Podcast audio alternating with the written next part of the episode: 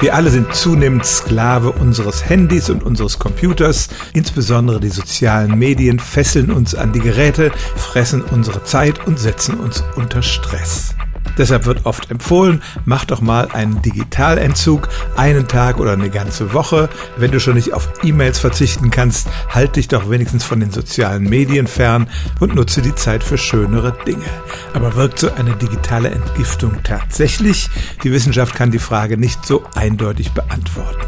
Es gibt viele Studien, die zeigen, dass soziale Medien negative Folgen haben, aber wenn wir einmal in der Mühle drin sind, hilft es dann mal kurz für einen Tag auszusteigen. Britische Forscher haben vor drei Jahren eine Studie gemacht.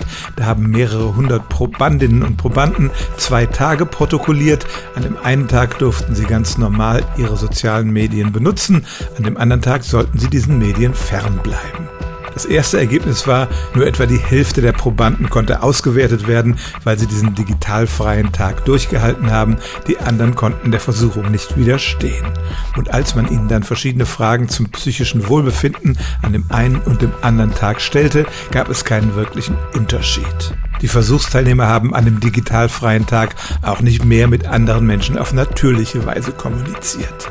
Wenn man einen Schluss daraus ziehen kann, dann den, der reine Entzug von den sozialen Medien für eine kurze Zeit nützt für sich alleine nicht viel. Es kommt vor allem auch darauf an, was man mit dieser Zeit anfängt, dass man zum Beispiel in die Natur geht, ein Buch liest oder sich sonst was Schönes Analoges gönnt. Einfach nur da sitzen und warten, bis man wieder auf Twitter oder Instagram gehen darf, das alleine macht einen noch nicht glücklicher. Stellen auch Sie Ihre alltäglichste Frage unter stimmtz.radio1.de.